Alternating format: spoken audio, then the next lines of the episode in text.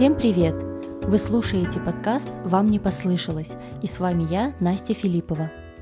И сегодня я хочу поговорить о том, что такое звук, как устроено человеческое ухо, что такое бинауральный эффект и как вообще происходит сам слуховой процесс, как мы вообще слышим. Как человек с музыкальным образованием, долго проучившийся в колледже, в ВУЗе, э, работавший в музыкальной сфере, я столкнулась с тем, что я очень мало знаю о самой природе звука. Когда мы учились в ВУЗе, нас э, обучали эмоциональному раскрытию произведения, техникам исполнения, истории музыки, и это было интересно и, безусловно, очень важно – но было очень мало информации о самом процессе формирования звука, о каких-то акустических особенностях помещений, о том, как мы воспринимаем звук и именно о том, как это происходит физически. Когда я начала сама разбираться в этой теме и начала углубляться, я поняла, что эта тема достаточно интересная и обширная и заслуживает того, чтобы о ней рассказать. Мне хотелось бы, чтобы эта тема заинтересовала не только людей, которые непосредственно связаны по долгу своей работы со звуком, с музыкой, с воспроизведением звуков, но и чтобы она заинтересовала людей, которые никогда об этом особо не задумывались, потому что процесс слуха не останавливается даже тогда, когда мы спим. Наши уши и наш мозг сканируют и анализируют информацию постоянно, даже когда мы отдыхаем. Э, в современном мире мы привыкли к тому, что мы получаем большую часть информации посредством глаз, но наши уши работают даже когда наши глаза отдыхают. И на самом деле это еще один способ через уши получить информацию из внешнего мира, потому что чаще всего мы слышим намного меньше, чем могли бы слышать. И я надеюсь, что когда вы будете слушать этот подкаст, вам будет как минимум интересно, а как максимум еще и полезно. Итак, что же такое звук? Звук, простыми словами, это упругие волны, которые могут распространяться в среде. Среда может быть твердой, жидкой, газообразной, то есть это может быть воздух, вода, дерево, металл, но наличие среды обязательно. В вакууме звук распространяться не может, так как там нет среды, которая смогла бы колебаться, а звук – это результат колебательного процесса молекул среды. Э, звук не возникает, естественно, сам по себе. Для того, чтобы звук возник, необходимы два условия. Первое – это наличие возбудителя непосредственно, то есть наличие источника звука, э, какого-то колеблющегося тела, чего-то, что создает колебания, да, которые передаются в среду.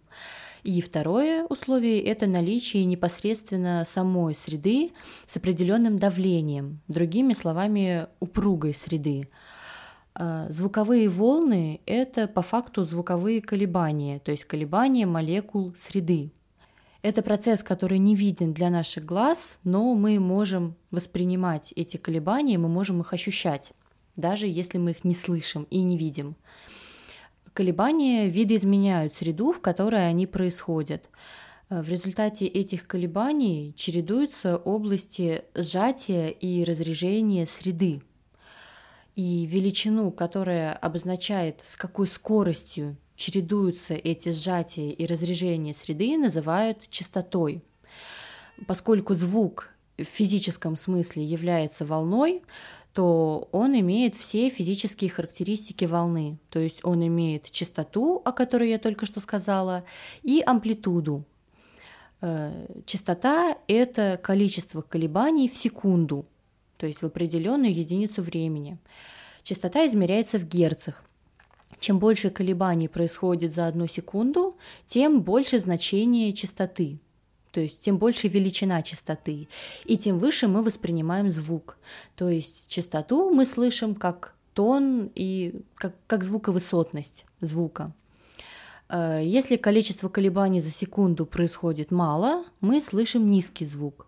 Если много, то, соответственно, мы слышим высокий звук. Также у волны есть амплитуда, и ее значение говорит нам о том, насколько сильными являются колебания волны. Проще говоря, амплитуда волны обозначает громкость звука. Однако громкость — это достаточно субъективное понятие, и в жизни, когда мы слышим звук, за его громкость отвечает не только амплитуда волны, но на громкость влияют еще и тембр звука, и его частота, вот так как на самом деле наш слух нелинейный, и у нас разная чувствительность на разных частотах.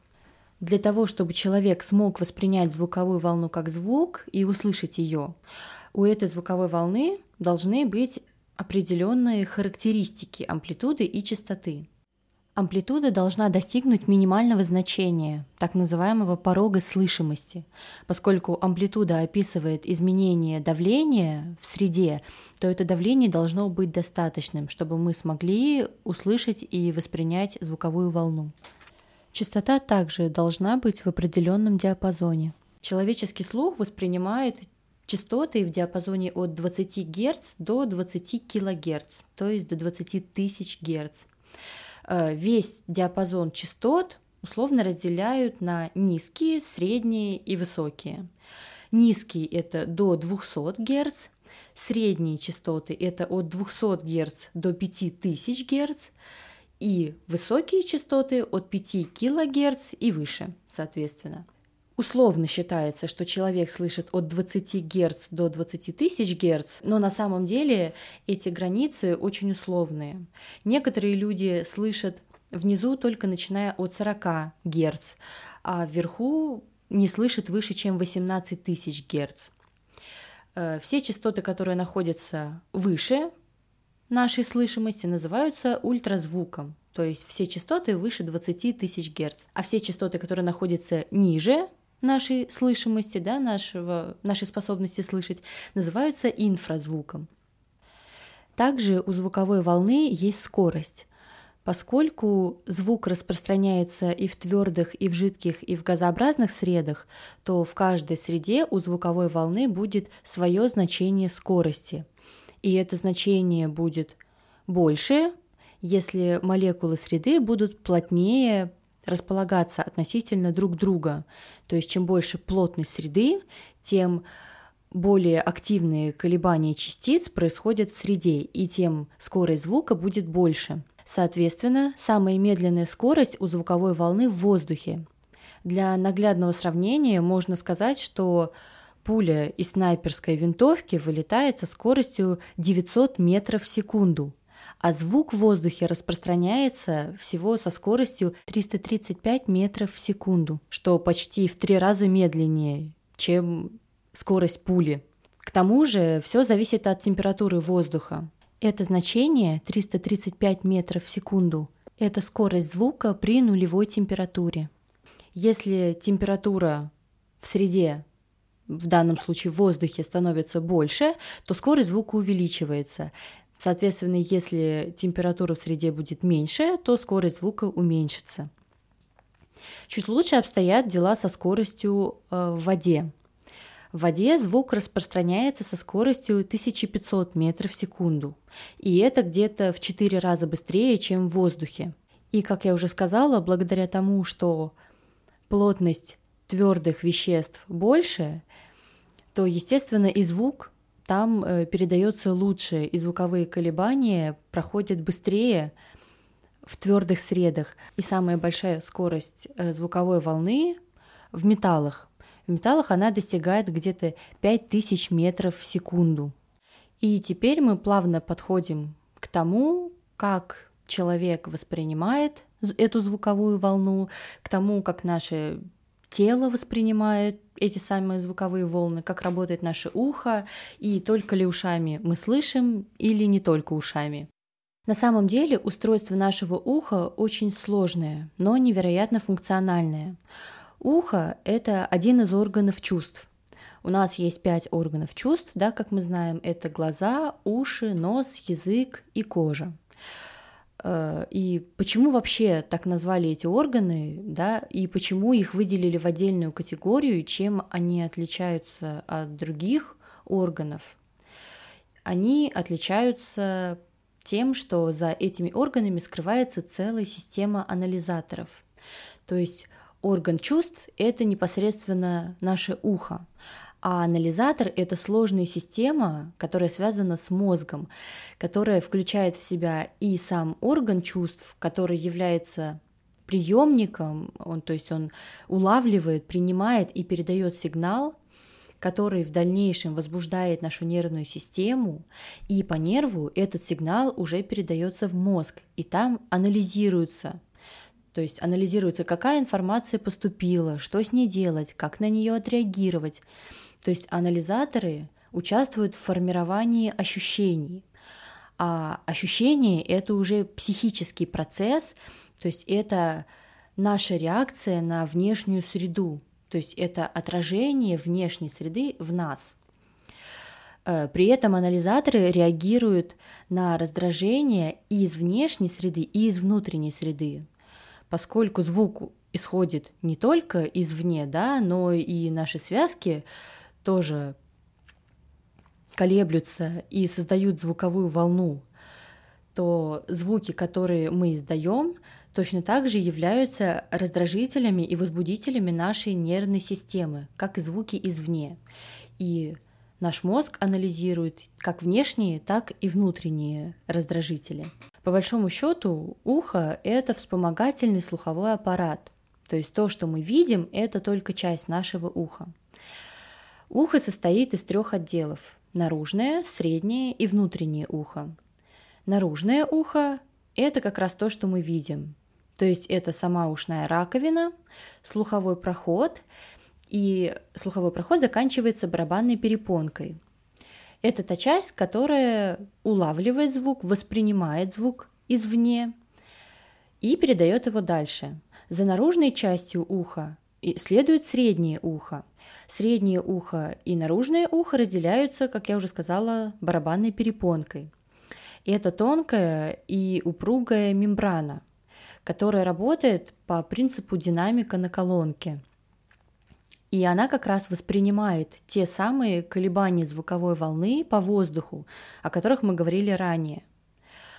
А, к барабанной перепонке со стороны среднего уха крепятся маленькие косточки, которые очень точно улавливают и считывают колебания с барабанной перепонки. При этом они еще и усиливают их и передают их уже дальше во внутреннее ухо. Э, среднее ухо – это замкнутое пространство, отделенное мембранами с двух сторон. И для того, чтобы звуковая волна могла корректно передаваться через среднее ухо дальше, необходимо поддержание и регулирование нормального давления в ухе – и для этого среднее ухо соединено с носоглоткой специальной трубкой, которая еще называется Евстахиевой трубой. При изменении внешнего давления иногда у нас закладывает уши. То есть вот когда, например, мы в самолете летим, и иногда помогает глотательный рефлекс, это как раз таки наша связь со средним ухом.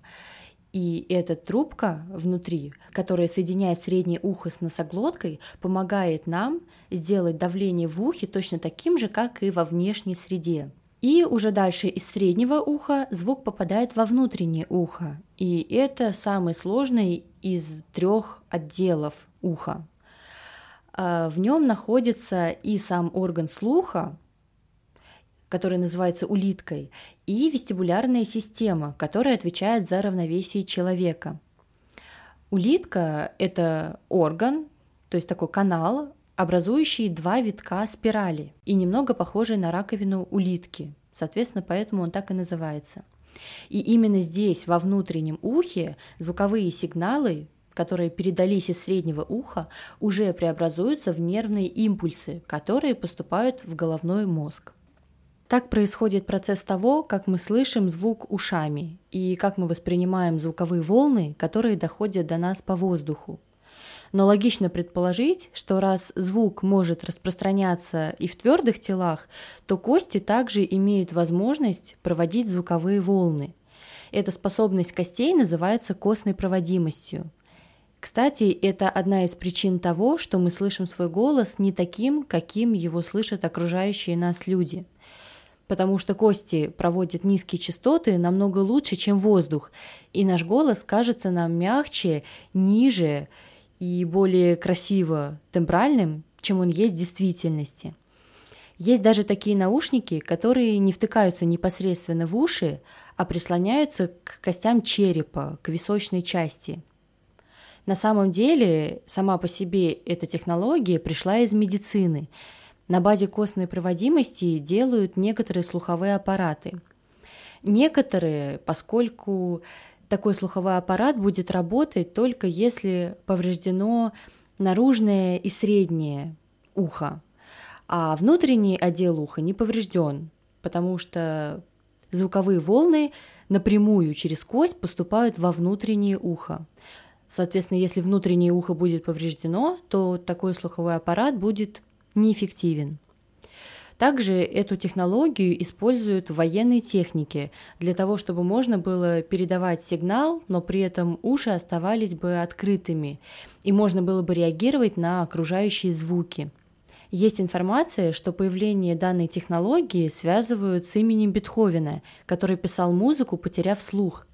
На самом деле слух он потерял не полностью, и у него сохранилась частичная способность воспринимать звук внутренним ухом как раз-таки. И во время своей работы он использовал специальные трубки, которые прислонял к височной кости, и которые улавливали и доносили звук через кости черепа к его внутреннему уху напрямую. Так что технологии это известно уже давно, но на коммерческий и потребительский рынок такие наушники пришли значительно недавно, всего несколько лет назад. И одевая их, человек действительно слышит звуки, а точнее даже ощущает звуки, особенно низкие частоты, благодаря тому, что его кости проводят звуковые волны напрямую во внутреннее ухо, без непосредственного контакта с ушной раковиной и ушным проходом. И этот сигнал также направляется в мозг, как и от ушей, и также анализируется. Но если наше ухо так сложно и хорошо устроено, и оно воспринимает и передает сигналы в мозг, то зачем нам два уха? Почему человеку будет сложно обойтись одним? Э, и есть такое понятие, как бинауральный эффект. Слово бинауральный происходит от двух латинских слов би – это два, и аурис – ухо. То есть, если говорить по-простому, бинауральный эффект – это то, как наши два уха помогают нам ориентироваться в пространстве. Наш мир, по большому счету, это 3D-пространство. Да, в трех плоскостях мы существуем. И звуки в нем исходят отовсюду, сверху, снизу, они могут быть позади нас. Ключевыми критериями для определения источника звука являются первое – это временной интервал, Второе – это интенсивность звукового давления. Третье – это высокочастотный спектр самой волны. И четвертое – это то, какой мы слышим сигнал – прямой от источника звука или отраженный от помещения, в котором мы находимся. Способность это все анализировать развивается у человека с рождения. И то, как мы реагируем на звуки в жизни, это накопленный нашими ушами опыт – Наш слух лучше всего, естественно, ориентируется в горизонтальной плоскости, лучше, чем в вертикальной. Право-лево и то, что перед нами, мы воспринимаем лучше, чем то, что позади нас. И это обусловлено эволюцией, так как большинство нужных нам звуков обычно находится перед нами, в поле нашего зрения, так как э, зрение и слух работают сообща. Э, и именно на этом строится эффект стереозвучания. Но в чем же тогда разница между стереозвуком и бинауральным звуком? В стереозаписи перед нами представлена панорама в горизонтальной плоскости, и мы не можем услышать звук в стерео сверху или снизу. То есть мы можем определить как далеко он от нас находится, он ближе к нам или дальше от нас, он справа или слева, но только в горизонтальной плоскости, не в вертикальной. А в бинауральной записи мы можем услышать звук таким, каким мы слышим его в настоящей жизни. Э, в стереозаписи этого эффекта можно достичь с помощью манипуляции со звуком, но все равно разница будет слышна. Бинуральная запись осуществляется двумя микрофонами, которые имеют форму человеческого уха, ушной раковины, и располагаются на расстоянии человеческой головы в разные стороны друг от друга. Иногда используют даже специальные манекены с ушами, в которых находятся микрофоны. И делается это из-за того, что звуковые волны в наши уши поступают одинаковые, но не идентичные. Они слегка различаются по времени и интенсивности. То есть, если мы слышим звук справа, то в правое ухо он поступает на несколько миллисекунд быстрее, чем в левое ухо. И он будет чуть интенсивнее звучать в правом ухе, чем в левом. Ему придется огибать голову и потребуется чуть больше времени, чтобы попасть в левое ухо. Также звуковые волны отражаются от наших ушей и от головы, и от помещения, в котором мы находимся. И к нам в уши попадает не только прямой сигнал, но и отраженный. И это все на незаметном для нас уровне делает сигналы, которые поступают в наши уши, разными. И мы сами не контролируем этот процесс, но наш мозг может обрабатывать эти сигналы, благодаря чему мы получаем информацию о трехмерном мире вокруг нас. И все эти процессы того, как мы слышим, как мы воспринимаем окружающий мир, изучает такая наука, как психоакустика. И я буду раскрывать эту тему в дальнейшем в следующих подкастах. И на сегодня это все.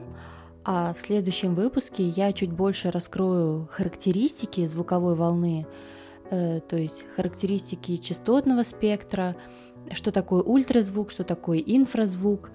Также расскажу про амплитуду звуковой волны поподробнее и про то, как и что влияет на громкость звука. До встречи на следующей неделе и всем пока!